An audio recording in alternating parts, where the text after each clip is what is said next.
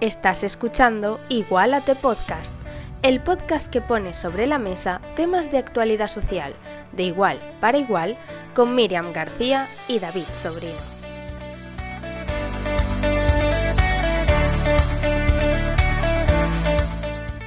Hola, somos Miriam García y David Sobrino. y hoy comenzamos este podcast sobre igualdad y actualidad. Intentaremos contaros de una manera amena y esperamos que divertida temas de actualidad social.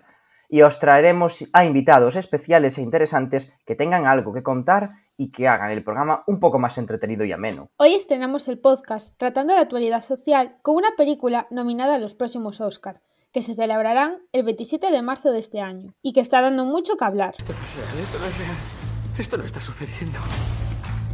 Kate, ah, dime que esto no está sucediendo. Me han dicho que creen que hay algo que no tiene buena pinta. Hemos descubierto un cometa muy grande. Mm, ¡Qué bien! Viene directo hacia la Tierra. Es lo que llamamos un destructor de planetas. En este momento propongo que aguardemos y evaluemos. Aguardamos y evaluamos. Quiere que aguardemos. y que luego evalúen. Lo de aguardar viene primero y luego hay que digerirlo. Ese es el momento de evaluar. Sí, sí, es la película producida por Netflix. No mires arriba. Don Luca, Pues eso. todas las pelis de DiCaprio duran una barbaridad. Pero bien bonitas que son, mira Titanic. Todos cabían en la tabla. Ya, pero quedaba más bonito.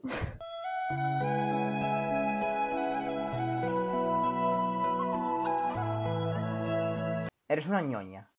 Bueno, para los que no lo sepáis, eh, esta película cuenta la historia de Kate Tibiaski, interpretada por Jennifer Lawrence, una estudiante de posgrado de astronomía, y su profesor, el Dr. Randall Mindy, eh, interpretado por Leonardo DiCaprio. Bien, estos dos hacen un descubrimiento tan asombroso como terrorífico. Un enorme cometa lleva un rumbo de colisión directa con la Tierra. El otro problema es que esto pues a nadie le importa. Kate y Randall, que son estos protagonistas, emprenden una gira mediática para advertir a la humanidad de los problemas que conlleva este cometa. Empezando por la presidenta Orlean, interpretada por la grandísima Meryl Streep, y su hijo y el jefe de gabinete, a la emisión de un programa titulado The Daily Rip, que es un animado programa matinal presentado por Brie y Jack, eh, interpretados por Kate Blanchett y Tyler Perry.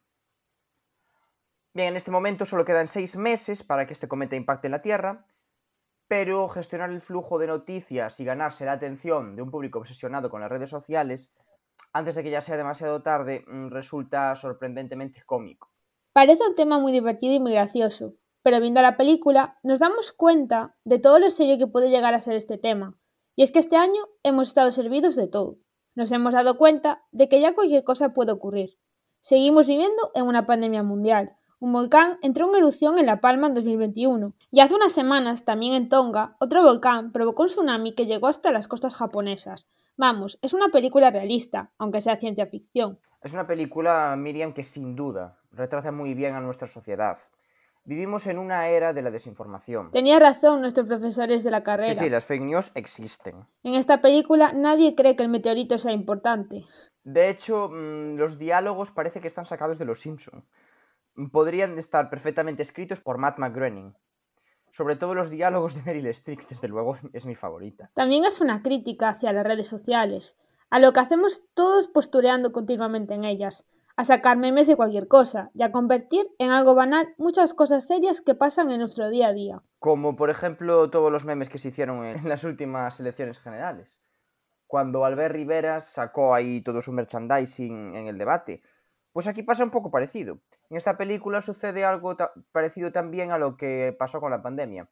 Al principio, antes de marzo, nadie creía que el coronavirus fuese a convertirse en lo que hoy se convirtió. Bueno, yo sí.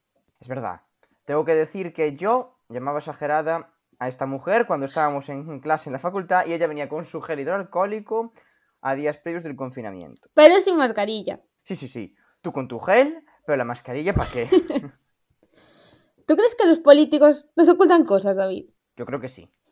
El gobierno de los Estados Unidos seguro que sí. Vamos, extraterrestres hay, serían más listos o más tontos, pero los hay. O sea, si hay vida aquí, ¿por qué no la va a haber en otro sitio? Por ponerte un ejemplo, ¿eh?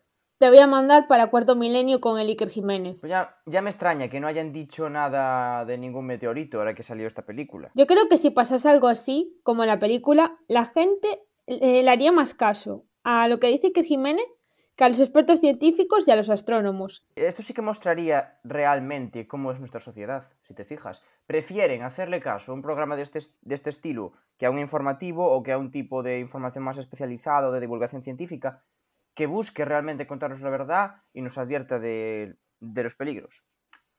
Bueno, ha llegado el momento de dar paso a nuestro invitado de hoy. Para contextualizar un poco, hemos traído a Diego Álvarez, un graduado en Ciencias Políticas por la Universidad de Santiago de Compostela y que actualmente está estudiando un máster de comunicación. Él nos puede hablar un poquito más sobre esto, teniendo en cuenta su experiencia en el análisis político, que consideramos que tiene un peso importante también a lo largo de esta película. Vale, tenemos que avisar antes que no sabemos de qué nos va a hablar Diego. Pero él ya ha visto la película y aunque le hemos pedido que nos cuente el final, sí va a ser inevitable hacer referencias a ciertas escenas de la película, así que ya lo advertimos. A quienes no la hayáis visto y no queréis que os contamos de qué va todo este asunto, mejor ir a, a verla primero, que no os cuesta nada.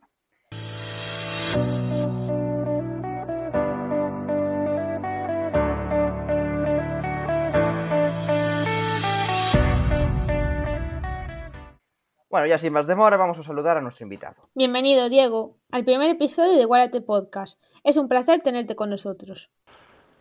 Hola chicos, eh, muchas gracias por invitarme y por pensar en mí. Eh, nada, estoy encantado de estar aquí con vosotros. Vale, pues para empezar, eh, ¿podrías darnos una pequeña aproximación de la relación entre el poder político y la comunicación? Sí, claro, pues mira, a, a día de hoy ya la propia, en los propios estudios de ciencia, de ciencia política, eh, ya te enseñan cómo, bueno, siempre de toda la vida a todos eh, nos enseñaron, ¿no? En las clases de historia y todo, eh, cómo existían tres poderes estatales. Pues a día de hoy, ya incluso en, la, en las propias carreras te enseñan que ya hay cuatro poderes. Es cierto que es un poder pues, que no forma parte de la democracia porque no se elige, no se, ¿sabes? No representa eh, bueno, quizás sí representa más a la sociedad, pero no, eh, no es electo ¿no? por ella.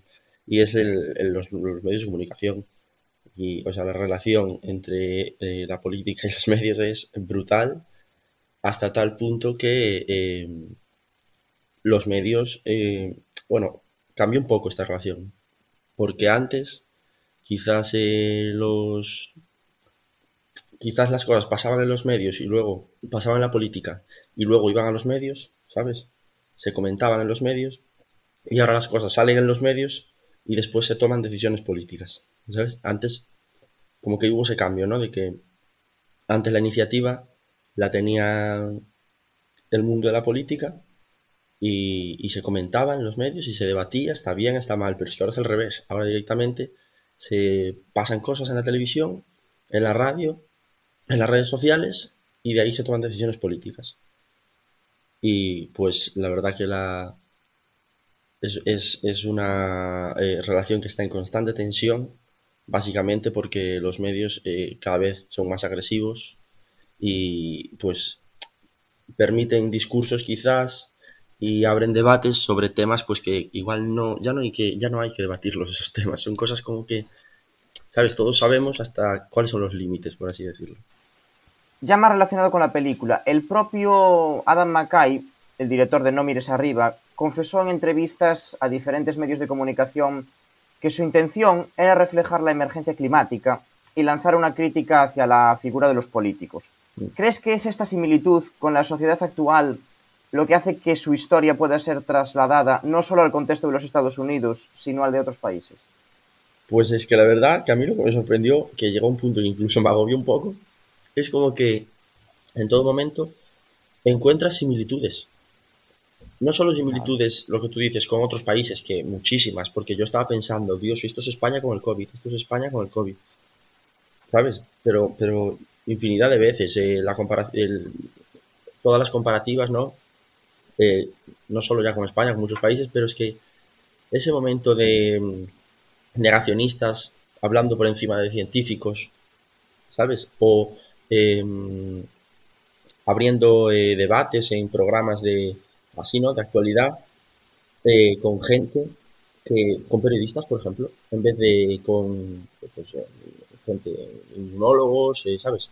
más expertos en el tema del, del COVID. O incluso pues, cuando sale, hablan del propio medio ambiente, que si dice el director que era el tema a tratar, ¿no? Cosa que a mí tampoco me lo pareció tanto. Yo lo vi más una crítica al establishment que, que algo como enfocado al medio ambiente. La verdad era un poco como la crítica del poco caso que eh, los altos cargos hacen a, los expertos, porque para ellos siempre, es más, hay una escena en la que la presidenta le dice, bueno, el ayudante de la presidenta, eh, Noah Hill, que es el actor, le dice, es que ya hemos vivido tres apocalipsis, eh, cuatro eh, terremotos que van a destruir el planeta, ¿sabes? Ya es como que ya pasan de todo, ¿no? Ya, ya.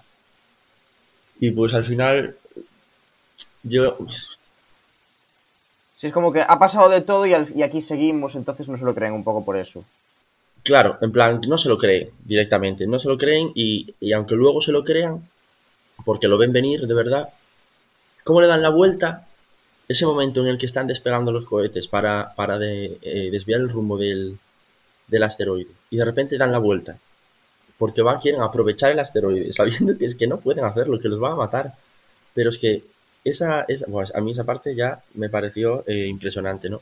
Como la eh, humanidad, sobre todo los altos cargos, porque son al final son los que dirigen el mundo, y eh, son capaces de intentar sacarle a lo peor le intentan coger algo siempre para sacar beneficio propio.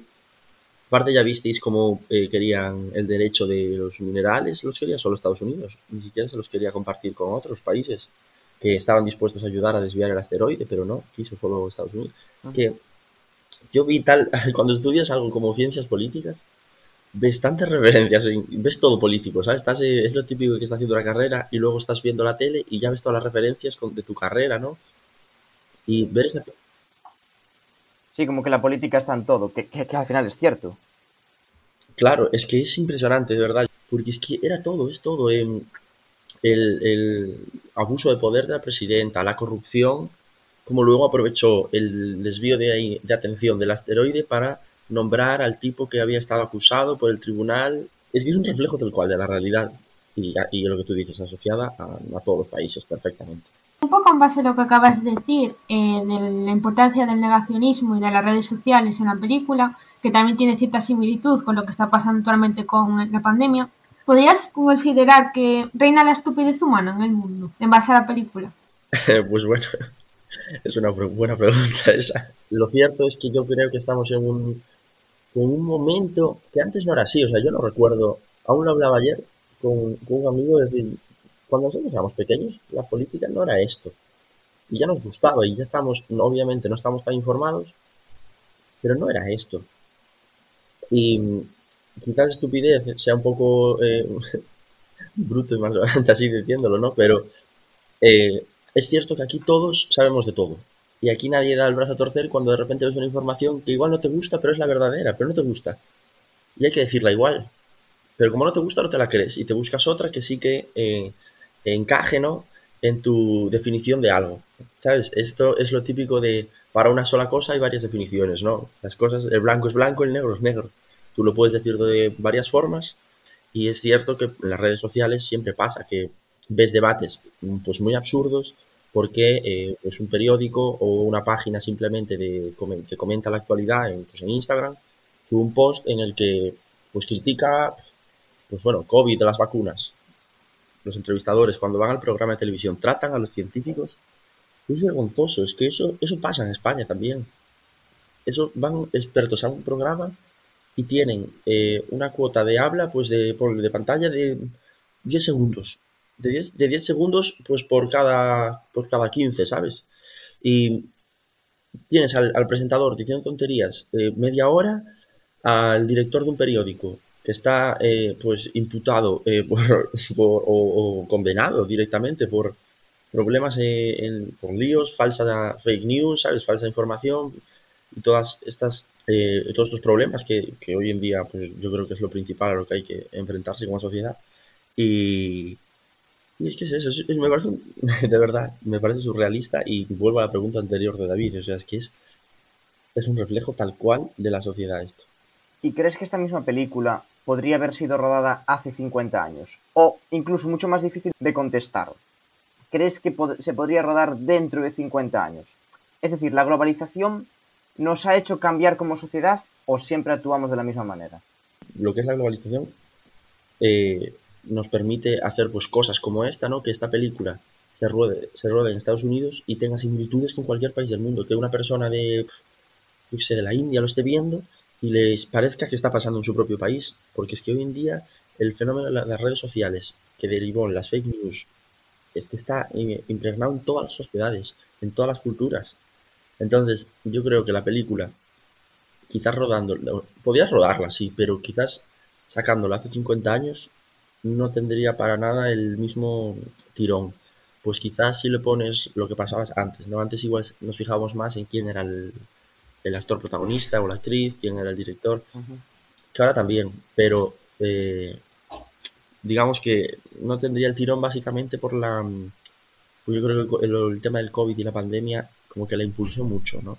Por esas similitudes que ves constantemente de quieres decir algo como experto y te agobia, que el tío, el, doctor hasta tenía eh, ataques de pánico así que le estaba dando, le estaba dando la...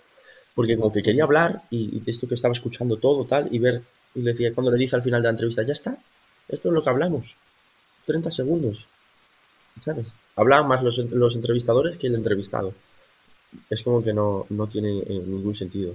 Y 50 años después, pues sí, sí, porque es que yo creo que esto no solo va para largo, las redes cada vez van, cada vez hay más redes, cada vez hay, mm, digamos, más libertad, pero más peligro también, ¿no? Porque es como que ahora tú quieres prohibir, por ejemplo, que se pueda pues insultar en las redes y ya la gente se te vuelve eh, en tu contra, ¿no? Porque oh, ataca la libertad.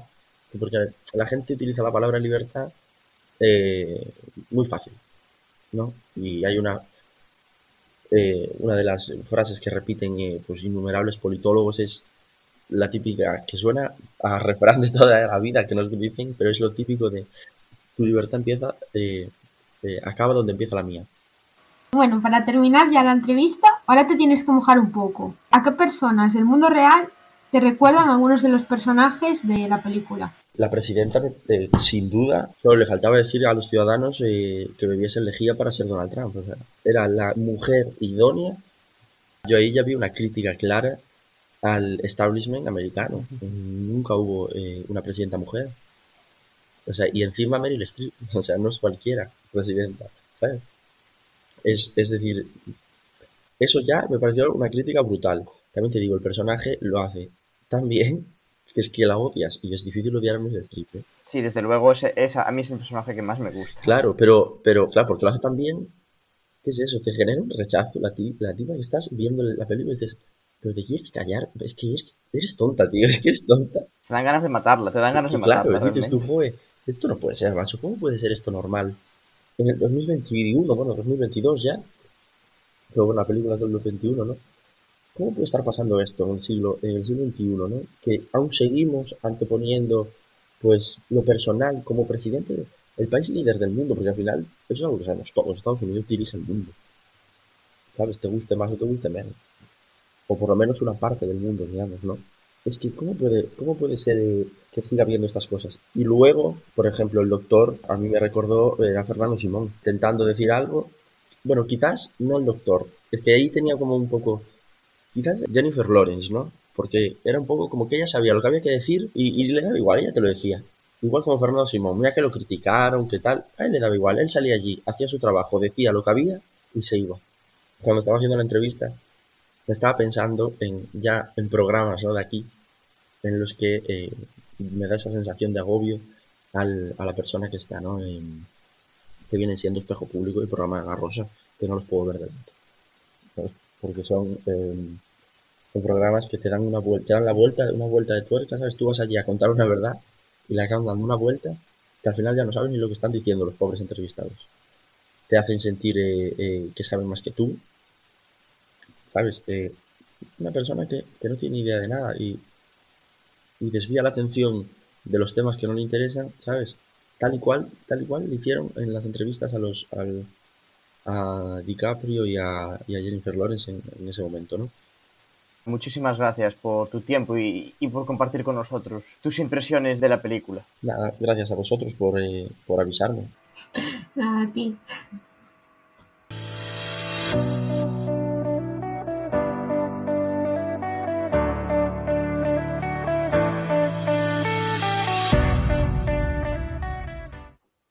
Bueno, como podemos ver, esta película tiene mucha relación con la política. Sí, con la política de todo el mundo. Es increíble la de guiños trampistas que tiene y las referencias a prácticamente todo lo que nos rodea.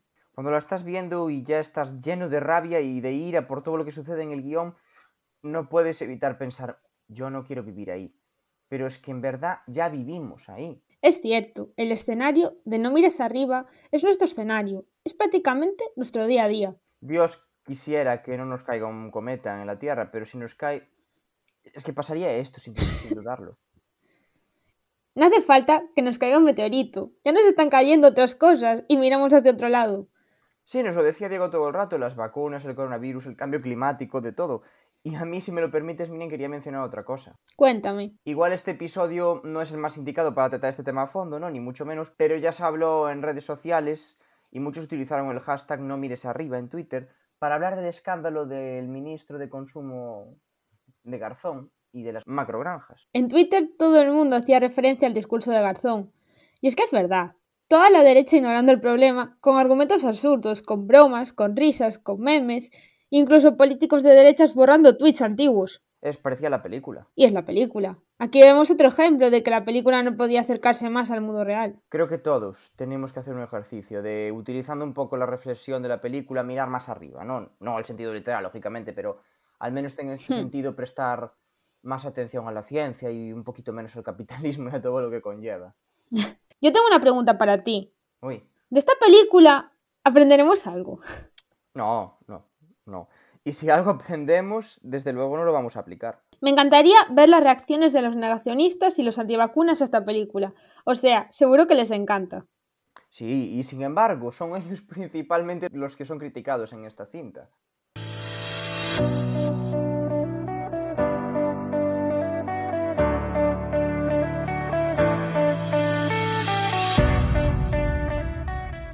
Antes de marcharnos, vamos a daros algunos contenidos extra para que podáis reflexionar sobre la relación entre el poder político y la comunicación un poco más. Hoy os traemos tres series que giran en torno a este tema. Por un lado, tenemos House of Cards, una serie de Netflix que se emitió desde el año 2013 hasta el 2018 en la plataforma streaming. Cuenta con seis temporadas y un total de 73 episodios. En ella se nos cuenta la historia del implacable y manipulador congresista Francis Underwood, que con la complicidad de su calculadora y meticulosa mujer maneja con gran destreza los hilos de poder en Washington. Su intención es ocupar la Secretaría del Estado del nuevo gobierno. Sabe muy bien que los medios de comunicación son vitales para conseguir su propósito, por lo que decide convertirse en la garganta profunda de la joven y ambiciosa periodista Zoe Barnes, a la que ofrece exclusivas para desestabilizar y hundir a sus adversarios políticos. Muy interesante, sin duda. Ahora vamos con otra que poco tiene que ver en cuanto a trama y se llama Black Mirror. Eh, Black Mirror es una serie de televisión de 5 temporadas y 22 episodios en total, hasta ahora al menos, eh, creada por Charlie Brooker. Es una serie antológica, es decir, que cada capítulo se puede ver por separado y de manera independiente, que muestra el lado oscuro de la tecnología y cómo ésta afecta y puede alterar nuestra vida, a veces con consecuencias tan impredecibles como aterradoras. Black Mirror comenzó su misión en el 2011 en el canal británico Channel 4, con dos temporadas de tres episodios cada una, que son las dos primeras, y tras producirse un especial de Navidad, la serie fue comprada por Netflix, que es la plataforma que ahora la renovó y que ya ha, produ- ya ha producido hasta ahora tres temporadas más. Y para terminar, os recomendamos una nueva serie que se encuentra en Netflix, también como las anteriores, y es de origen japonés. Esta es The Journalist, que ha salido en las últimas semanas. En ella, la actriz japonesa Ryoko Yonekura interpreta a la protagonista, Ana Matsuda, una periodista del periódico Toto Newspaper, conocida como la rebelde de los medios informativos, que intenta sacar a luz los problemas de la sociedad japonesa actual y de su política. Y con esto hemos llegado al final del primer episodio de esta nueva aventura. Esperamos que nos hayáis seguido hasta el final y que hayamos contribuido a hacer lo más ameno posible vuestro tiempo. Os recordamos que podéis enviarnos cualquier mensaje a través de nuestras redes sociales en Instagram, Facebook y Twitter y que os esperamos en el segundo episodio de Igualate Podcast. Podéis escucharnos en iBooks, Spotify, Google Podcast, YouTube, Apple Podcast y Podimo. Muchas gracias por estar. Adiós. Adiós, nos vemos pronto.